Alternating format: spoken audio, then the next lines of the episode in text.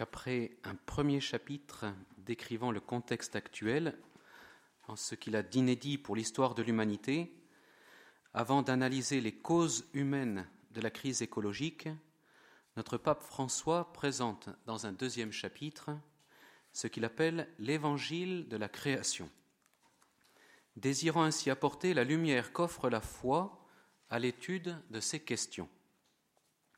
Les convictions de la foi offrent de grandes motivations pour la protection de la nature et des frères et sœurs les plus fragiles.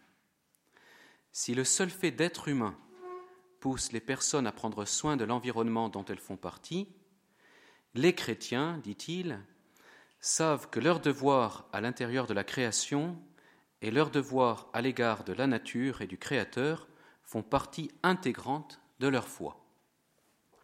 Il invite donc les croyants à être cohérents avec leur propre foi.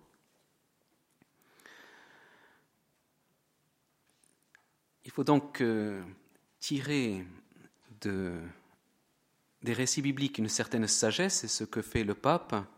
Donc j'ai repris dix enseignements brefs que l'on peut tirer et qui vont nous aider à avoir un meilleur regard sur la question. Mais tout d'abord, il y en a trois qui sont plus connus, plus évidents, qui ressortent un peu de l'ensemble de l'encyclique. Donc je les rappelle. Premièrement, le monde a un principe et a été créé. Ensuite, Dieu a confié le monde à l'être humain. Et puis, la, création est comme un livre. Alors, comme cela, normalement, est déjà connu et pourrait presque dire habituel, je n'insiste pas, mais je vais présenter davantage des points qui peuvent nous aider pour la question qui nous intéresse aujourd'hui. Premièrement, l'homme est créé dans la création. Il n'y a pas la création bonne d'un côté et l'homme qui gâche tout de l'autre. Après la création de l'être humain, il est dit que Dieu vit, que Dieu vit tout ce qu'il avait fait, cela était très bon. La Bible enseigne que chaque être humain est créé par amour, à l'image et à la ressemblance de Dieu. Cette affirmation nous montre la très grande dignité de toute personne humaine, qui n'est pas seulement quelque chose, mais quelqu'un. Elle est capable de se connaître, de se posséder, et de librement se donner et entrer en communion avec d'autres personnes. Quelle merveilleuse certitude de savoir que la vie de toute personne ne se perd pas dans un chaos désespérant, dans un monde gouverné par le pur hasard ou par des cycles qui se répètent de manière absurde. Le Créateur peut dire à chacun de nous ce qu'il disait à Jérémie Avant même de te former au ventre maternel, je t'ai connu. Chacun de nous est voulu, chacun est aimé.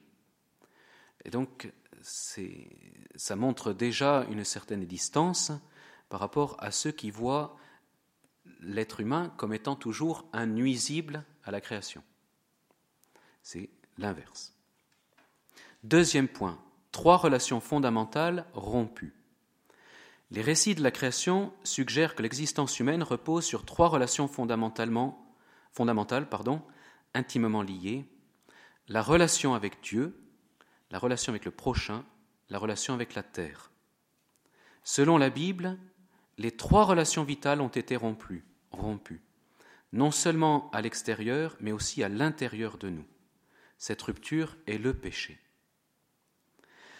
L'harmonie entre le Créateur, l'humanité et l'ensemble de la création a été détruite par le fait d'avoir prétendu prendre la place de Dieu en refusant de nous reconnaître comme des créatures limitées. Comme résultat, la relation entre l'être humain et la nature est devenue conflictuelle. Et par contraste, la belle attitude de Saint François d'Assise nous indique un chemin de guérison et de réconciliation. Par contre, aujourd'hui, le péché se manifeste avec toute sa force de destruction dans les guerres, sous diverses formes de violence et de maltraitance, dans l'abandon des plus fragiles, et puis et c'est là-dessus que le pape insiste, dans les agressions contre la nature. Troisième enseignement, une fausse compréhension de la terre. Il a été reproché à la pensée judéo-chrétienne, à partir du récit de la Genèse qui invite à dominer la terre, de favoriser l'exploitation sauvage de la nature en présentant une image de l'être humain comme dominateur et destructeur. Donc certains, certains agriculteurs trouvaient qu'on les présentait trop en parlant d'exploitants, alors qu'ils voulaient être appelés paysans. Donc l'exploitant, c'est celui qui exploite à outrance parfois, tandis que paysan, c'est celui qui valorise le pays. L'Église n'a pas une interprétation incorrecte par rapport à ce mot dominer. Il doit être compris comme cultiver et garder, que l'on trouve dans la Genèse au chapitre 2. Donc cultiver et garder le jardin du monde. Cultiver signifie labourer, défricher ou travailler. Garder signifie protéger, sauvegarder, préserver, soigner, surveiller. La Bible rappelle qu'en définitive, la terre est au Seigneur, ce que dit le psaume 24. À lui appartiennent la terre et tout ce qui s'y trouve. Pour cette raison, Dieu empêche toute prétention de propriété absolue. On trouve au livre du Lévitique la terre ne sera pas vendue avec perte de tout droit, car la terre m'appartient, et vous n'êtes pour moi que des étrangers et des hôtes. Et on le voit avec euh, le peuple de Dieu qui sort d'Égypte et qui vient dans la terre de Canaan. Donc on, prend l'habitude de dire la terre de Canaan, la terre de Canaan, la terre de Canaan. En fait, la terre de Canaan, c'était la terre de quelqu'un d'autre. Mais Dieu voulait qu'elle soit à Israël, et donc pour, lui, nous sommes que des étrangers et des hôtes, c'est à lui que la terre appartient.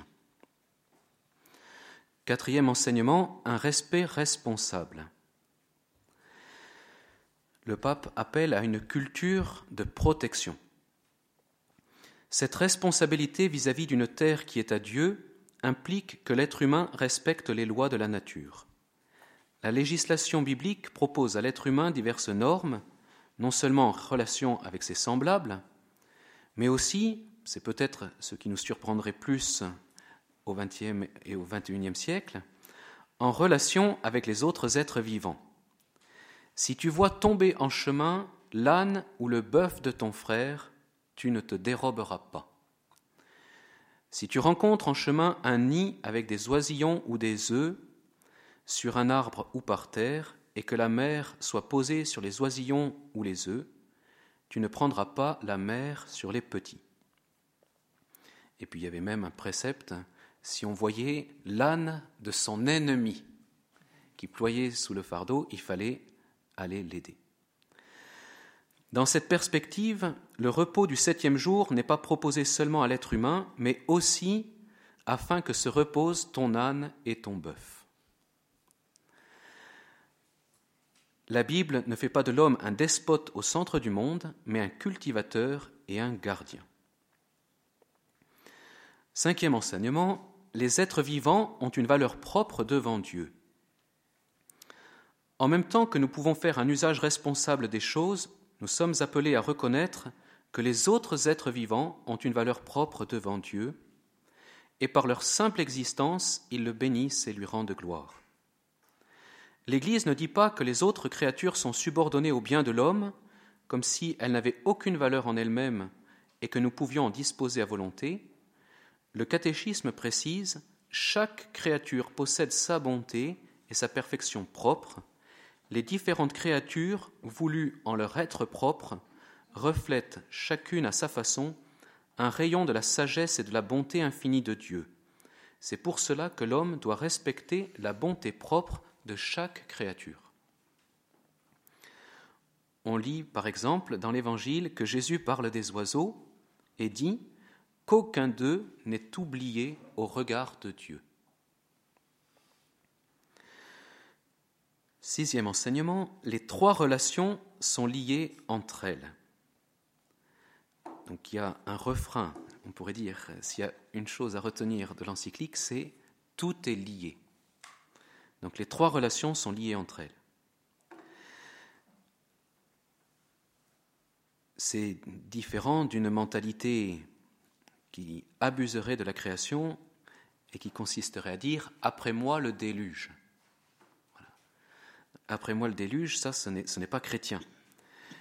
Donc dans le récit justement qui concerne l'arche de Noé, dans le récit aussi de Cain et Abel, on voit que les trois relations sont liées. Par négligence dans la charge de cultiver et de garder une relation adéquate avec le voisin, envers lequel j'ai le devoir d'attention et de protection, si on, suit cette négligence, cela détruit ma relation intérieure avec moi-même, finalement avec les autres, avec Dieu et avec la terre. Quand toutes ces relations sont négligées, quand la justice n'habite plus la terre, la Bible nous dit que toute la vie est en danger. Le pape se veut réaliste face à la dégradation de la nature et encourageant pour le bien possible dans l'avenir.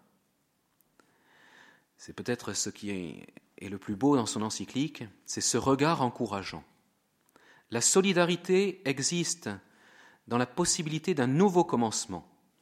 Il suffit d'un être humain bon, comme Noé au moment du déluge, pour qu'il y ait de l'espérance. La tradition biblique appelle à la redécouverte et au respect des rythmes inscrits dans la nature par la main du Créateur. Cela se voit par exemple dans la loi sur le sabbat. Le septième jour, Dieu se reposa de toutes ses œuvres. Il ordonna à Israël que chaque septième jour soit un jour de repos, un sabbat, et dans le prolongement de ce rythme, l'année sabbatique est celle du jubilé. Alors on parle du jubilé en ce moment là, mais le jubilé était quelque chose de très particulier pour le peuple élu. La législation du jubilé rétablissait un équilibre et était une reconnaissance que le don de la terre, avec ses fruits, appartient à tout le peuple obligeant au partage, spécialement avec les pauvres, les veuves, les orphelins et les étrangers. Et on peut dire dans cette, euh, cette spiritualité, dans le livre du Lévitique, on trouve cette belle parole Lorsque vous récolterez la moisson de votre pays, vous ne moissonnerez pas jusqu'à l'extrême bout du champ. Tu ne glaneras pas ta moisson. Tu ne grappilleras pas ta vigne après la vendange et tu ne ramasseras pas les fruits tombés dans ton verger. Tu les abandonneras aux pauvres et à l'étranger. C'est un exemple de restauration, de souci des plus faibles, et donc de, réintégration de tous ceux qui, qui, avaient pu être exclus du système pendant le temps euh, qui séparait deux jubilés. Il y avait donc euh, enfin, la cinquantième année qui était l'année du jubilé, tous ceux qui avaient été obligés de vendre par pauvreté, eh bien, retrouvaient leur propriété au moment du jubilé. Septième enseignement, la louange. Donc, si vous ouvrez votre Bible, vous voyez qu'elle mentionne la louange au Créateur, et particulièrement avec les psaumes, en l'honneur de Dieu Créateur qui a fermi la terre sur les eaux, car éternel est son amour. Les psaumes invitent aussi les autres créatures à le louer. Louez-le, soleil et lune, louez-le, tous les astres de lumière, louez-le, cieux des cieux, et les eaux par-dessus les cieux, qu'ils louent le nom du Seigneur, lui commanda et ils furent créés. Nous existons non seulement par le pouvoir de Dieu, mais aussi face à lui et près de lui, nous pouvons l'adorer, et nous sommes les seules créatures visibles à pouvoir le faire. C'est pourquoi nous l'adorons au nom de toute la création visible. Et si, dans toutes ces réflexions qui peuvent sembler un peu intellectuelles, vous cherchez des moyens concrets de mise en pratique, le pape invite particulièrement à s'arrêter pour rendre grâce à Dieu avant et après les repas. Huitième enseignement, les prophètes. Donc les enseignements des prophètes sont une partie importante de la Bible. Jusqu'à présent, on a surtout vu les cinq premiers livres, avec ce que les Juifs appellent la loi, là on vient de voir juste les psaumes, et donc les prophètes. Les écrits des prophètes invitent à retrouver la force dans les moments difficiles, en contemplant le Dieu Tout-Puissant qui a créé l'univers. Donc, voilà, supposez que vous êtes dans un moment difficile de votre vie, vous levez les yeux, vous voyez la création et vous dites Dieu l'a créé. Le Dieu qui libère et sauve est le même qui a créé l'univers. Et ces deux modes divins d'agir sont intimement et inséparablement liés. Le prophète Jérémie dit Ah Seigneur, voici que tu as fait le ciel et la terre par ta grande puissance et ton bras étendu. À toi rien n'est impossible. Tu fis sortir ton peuple Israël du pays d'Égypte par signes et prodiges. Donc sous-entendu, maintenant viens à notre aide. Isaïe dit encore Le Seigneur est un Dieu éternel, créateur des extrémités de la terre. Il ne se fatigue pas ni ne se lasse. Insondable est son intelligence. Il donne la force à celui qui est fatigué, à celui qui est sans vigueur, il prodigue le réconfort. Neuvième enseignement, la captivité, l'injustice n'est pas invincible. Pour les Juifs, il y a eu deux grandes épreuves, l'esclavage d'Égypte et la captivité à Babylone. Cette expérience à Babylone a engendré une crise spirituelle qui a favorisé un approfondissement de la foi en Dieu, explicitant sa toute-puissance créatrice pour exhorter le peuple à retrouver l'espérance dans sa situation malheureuse. Donc euh, rappelons-nous que le peuple se trouvait déporté loin de sa terre, à plusieurs centaines de kilomètres, et le temple, le seul lieu où Dieu était invoqué, était détruit. alors, eh bien, il en est ressorti une purification et une espérance plus profonde.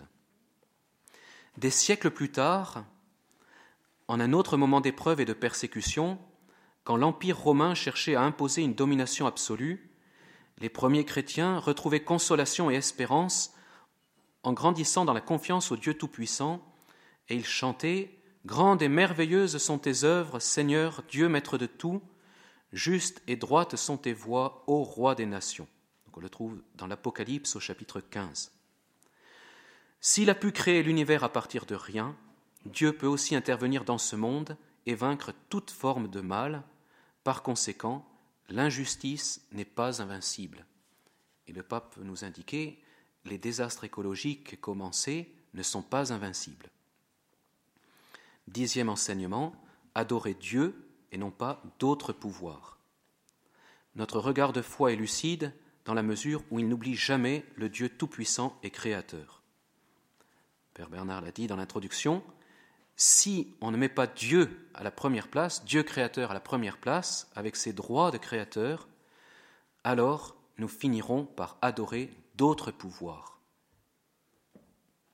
Ou nous prendrons la place de Dieu au point de piétiner la réalité créée par lui sans connaître de limites.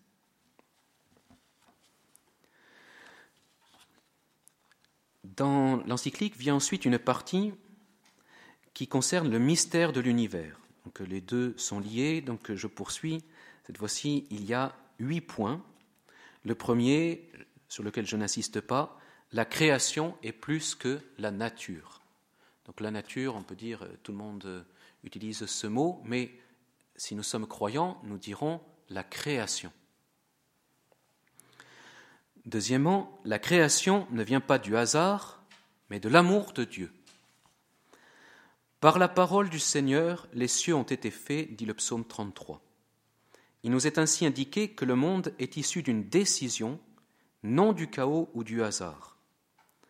Des scientifiques parlent de dessin intelligent, projet intelligent, donc en anglais intelligent design. La Bible lit plus en profondeur que ce seul niveau de l'intelligence. Déjà, c'est déjà bien de le voir, cela, ce premier niveau. Mais la Bible va parler de l'amour de Dieu, que la création est de l'ordre de l'amour. L'univers n'a pas surgi comme le résultat d'une toute-puissance arbitraire, d'une démonstration de force, ni d'un désir d'auto-affirmation. La création est de l'ordre de l'amour de Dieu. Dans le livre de la sagesse, nous trouvons Tu aimes en effet tout ce qui existe, tu n'as de dégoût pour rien de ce que tu as fait, car si tu avais haï quelque chose, tu ne l'aurais pas formé. Même la vie éphémère de l'être le plus insignifiant est l'objet de son amour. Et en ces peu de, secondes de son existence, Dieu l'entoure de son affection. Dante, le célèbre poète italien, parlait de l'amour qui meut le soleil et les étoiles. Donc on peut dire il le voyait dans la création, il disait que c'est l'amour qui guide cela. Voilà pourquoi à partir des œuvres créées, on s'élève vers sa miséricorde pleine d'amour. Troisièmement, la Bible nous empêche de faire d'une création la Bible nous empêche de faire d'une créature ou de la création une idole. La création est fragile, elle nous est confiée. La pensée judéo-chrétienne a démystifié la nature. Sans cesser de l'admirer pour sa splendeur et son immensité, elle ne lui a plus attribué de caractère divin. Il faut se rendre compte qu'il y a 2000 ans, lorsque le christianisme est arrivé sur nos rivages, tous les peuples autour de la Méditerranée, sauf le peuple juif, adoraient des idoles.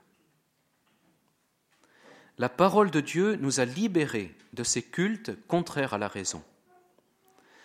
Notre responsabilité se trouve engagée dans le monde avec le devoir de cultiver nos propres capacités pour le protéger et en développer les potentialités, si nous reconnaissons la valeur et la fragilité de la nature et en même temps les capacités que le Créateur nous a données, cela nous permet d'écarter le mythe moderne du progrès matériel sans limite. La situation réelle est un monde fragile, qui n'est pas Dieu donc, avec un être humain à qui Dieu en confie le soin un monde fragile avec un être humain à qui Dieu en confie le soin. Quatrièmement, la foi nous indique qu'entre croissance et destruction mutuelle, notre liberté doit être exercée de manière responsable sous le regard de Dieu. Donc le, pape hein, nous donne le choix d'une certaine manière. Ou bien on va dans le sens d'une croissance, nous prenons soin de la création, ou bien et ce sera là aussi notre responsabilité, nous irons dans le sens d'une destruction.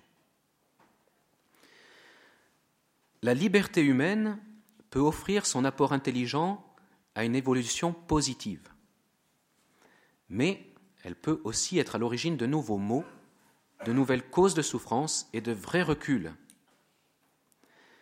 Elle peut donner lieu à un déploiement de libération, de croissance, de salut et d'amour, ou bien à un chemin de décadence et de destruction mutuelle.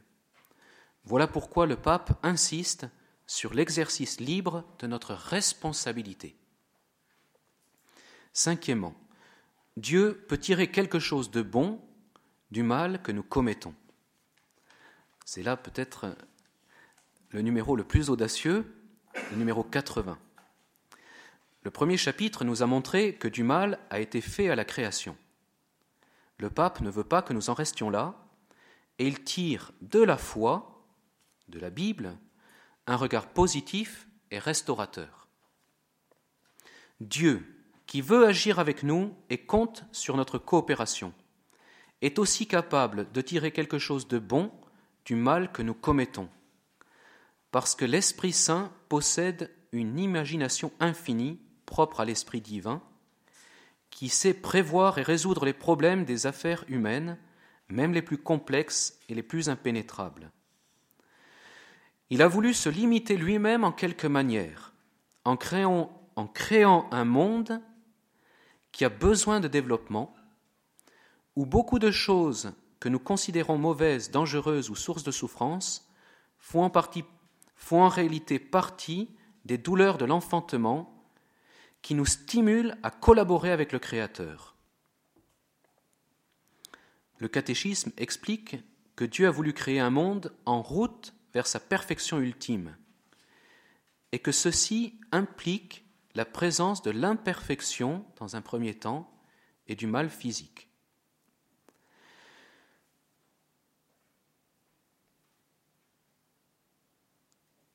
Le Créateur est présent au plus intime de toutes choses, tout en respectant l'autonomie de sa créature, comme il s'oblige à respecter l'autonomie légitime des réalités terrestres.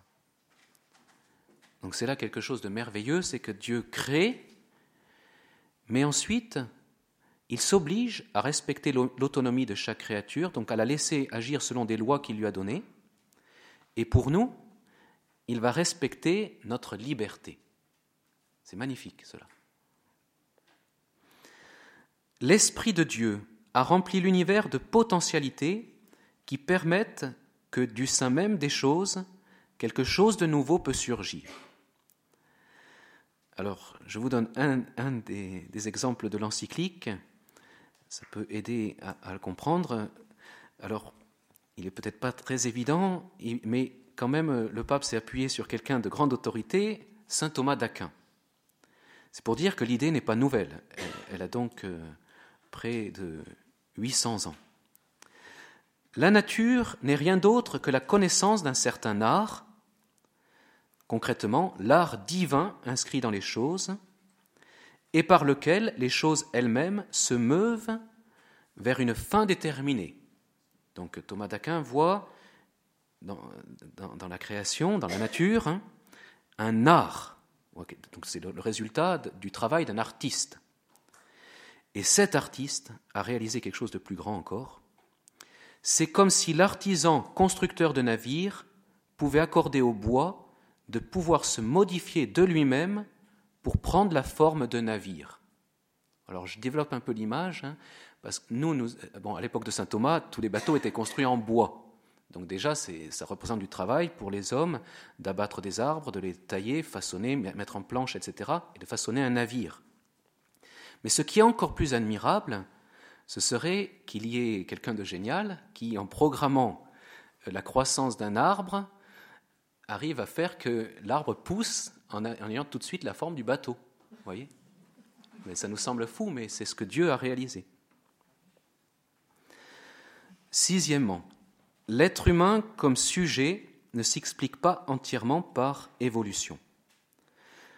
Donc au numéro 81, le pape aborde la fameuse question de l'évolution humaine. Bien que l'être humain suppose aussi des processus évolutifs, donc c'est la suite de ce qu'il vient de dire par rapport au navire. Donc il, perçoit que dans, dans la venue de l'être humain, dans son épanouissement, dans sa croissance, il y a des processus évolutifs. Il implique une nouveauté. Pardon, il faut que je reprenne la phrase. Bien que l'être humain suppose aussi des processus évolutifs, il implique une nouveauté qui n'est pas complètement explicable par l'évolution d'autres systèmes ouverts. La nouveauté qualitative qui implique le surgissement d'un être personnel dans l'univers matériel suppose une action directe de Dieu un appel particulier à la vie et à la relation d'un tu avec un autre tu. Et là, c'est vraiment la, beauté, la, grandeur de ce qu'est l'homme dans la création.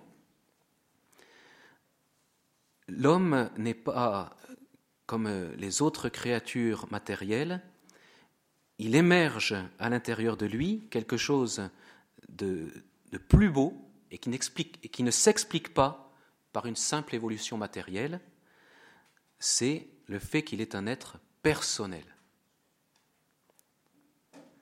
Donc le pape conclut le paragraphe en disant À partir des récits bibliques, nous considérons l'être humain comme un sujet qui ne peut jamais être réduit à la catégorie d'objet. donc là, c'est vraiment l'enseignement traditionnel hein, qui manifeste la spécificité de l'âme humaine, immortelle. Créée directement par Dieu. Septièmement, l'harmonie de l'homme sujet avec les autres êtres vivants et non une domination arbitraire sur de purs objets. Il serait erroné de penser que nous puissions traiter les autres êtres vivants comme de purs objets, car cela a aussi de sérieuses conséquences sur la société ce qu'on appelle la loi du plus fort a favorisé d'immenses inégalités, injustices et violences pour la plus grande partie de l'humanité, parce que les ressources finissent par appartenir au premier qui arrive ou qui a plus de pouvoir. L'idéal d'harmonie, de justice, de fraternité et de paix que propose Jésus est aux antipodes d'un pareil modèle. Et il l'exprimait ainsi avec respect au pouvoir politique de son époque. Les chefs des nations, disait Jésus à ses apôtres, dominent sur elles en maîtres, et les grands leur font sentir leur pouvoir. Il ne doit pas en être ainsi parmi vous. Au contraire, celui qui voudra devenir grand parmi vous sera votre serviteur. Donc si on en tire la conclusion qu'indique le pape, c'est pour nous, dominer la création comme le veut Jésus, c'est la servir. Et dernier point, la fin ultime des autres créatures, ce n'est pas nous, mais le Christ ressuscité.